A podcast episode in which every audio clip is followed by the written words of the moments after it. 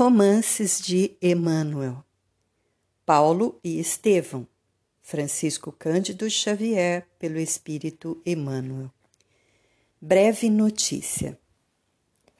Não são poucos os trabalhos que correm mundo relativamente à tarefa gloriosa do apóstolo dos gentios.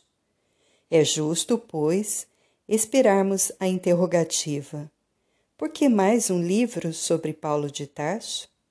Homenagem ao grande trabalhador do Evangelho? Ou informações mais detalhadas de sua vida? Quanto à primeira hipótese, somos dos primeiros a reconhecer que o convertido de Damasco não necessita de nossas mesquinhas homenagens. E quanto à segunda, responderemos afirmativamente para atingir os fins a que nos propomos, transferindo ao papel humano, com os recursos possíveis, alguma coisa das tradições do plano espiritual acerca dos trabalhos confiados ao grande amigo dos gentios. Nosso escopo essencial não poderia ser apenas rememorar passagens sublimes dos tempos apostólicos, e sim apresentar antes de tudo a figura do cooperador fiel na sua legítima feição de homem transformado por Jesus Cristo e atento ao divino ministério. Esclareceremos ainda que não é o nosso propósito levantar apenas uma biografia romanceada. O mundo está repleto dessas fichas educativas com referência aos seus vultos mais notáveis. Nosso melhor e mais sincero desejo é recordar as lutas acerbas e os ásperos testemunhos de um coração extraordinário que se levantou das lutas humanas para seguir os passos do Mestre num esforço incessante. As igrejas amornecidas da atualidade e os falsos desejos dos crentes nos diversos setores do cristianismo justificam as nossas intenções. Em toda parte há tendências à ociosidade do espírito e manifestações de menor esforço. Muitos discípulos disputam as prerrogativas de Estado enquanto outros, distanciados voluntariamente do trabalho justo, suplicam a proteção sobrenatural do céu.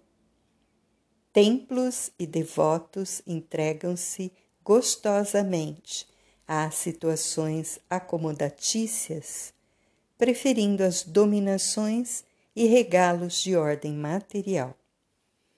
Observando esse panorama sentimental, é útil recordarmos a figura inesquecível do apóstolo dos, do apóstolo generoso.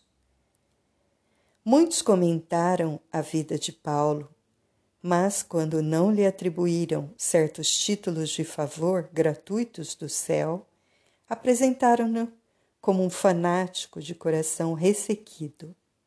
Para uns, ele foi um santo por predestinação a quem Jesus apareceu em uma operação mecânica da graça. Para outros, foi um espírito arbitrário, absorvente e ríspido, inclinado a combater os companheiros com vaidade quase cruel. Não nos deteremos nessa posição extremista. Queremos recordar que Paulo recebeu a dádiva santa da visão gloriosa do Mestre às portas de Damasco, mas não podemos esquecer a declaração de Jesus relativa ao sofrimento que o aguardava, por amor ao seu nome.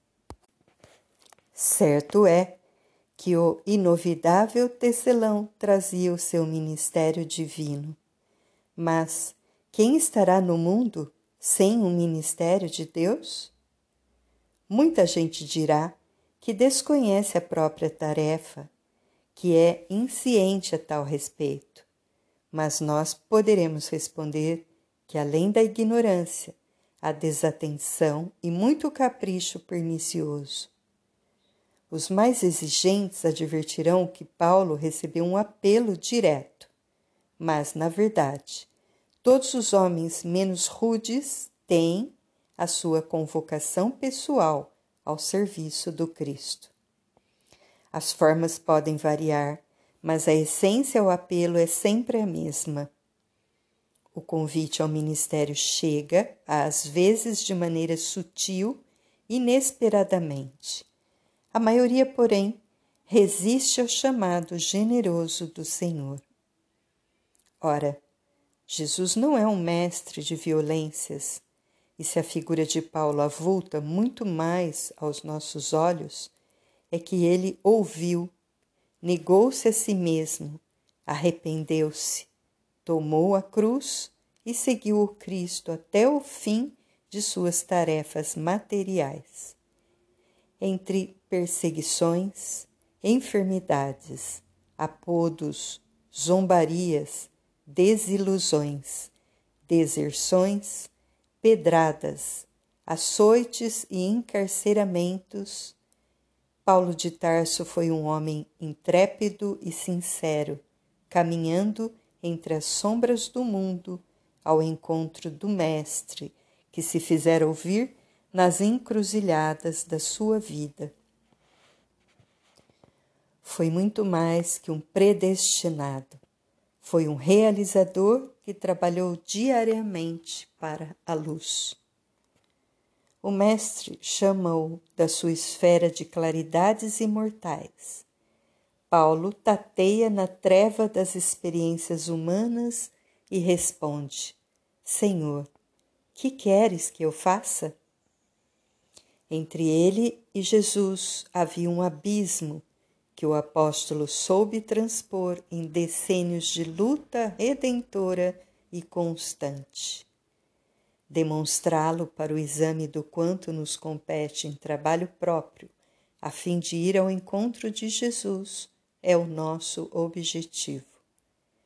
Outra finalidade desse esforço humilde é reconhecer que o apóstolo não poderia chegar a essa possibilidade em ação isolada no mundo. Sem Estevão, não teríamos Paulo de Tarso. O grande Marte do cristianismo nascente alcançou influência muito mais vasta na experiência paulina do que poderíamos imaginar tão só pelos textos conhecidos nos estudos terrestres. A vida de ambos está entrelaçada com misteriosa beleza.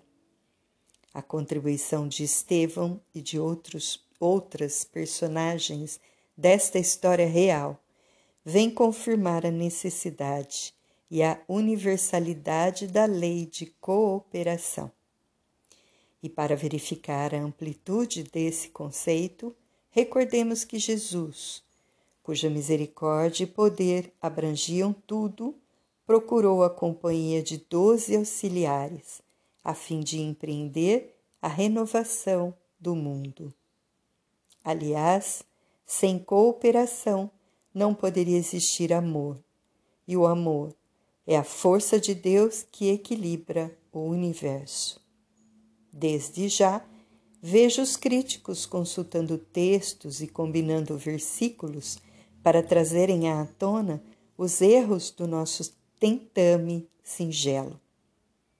Aos bem, aos bem intencionados, agradecemos sinceramente por conhecer a nossa expressão de criatura falível, declarando que este livro modesto foi grafado por um espírito para os que vivam em espírito.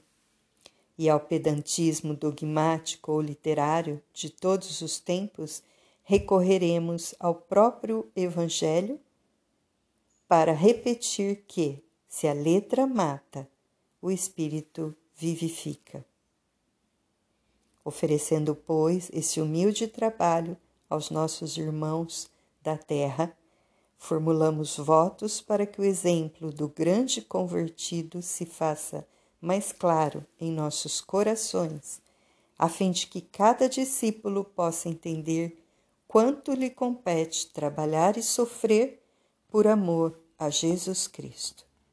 Emmanuel, Pedro Leopoldo, Minas Gerais, 8 de julho de 1941.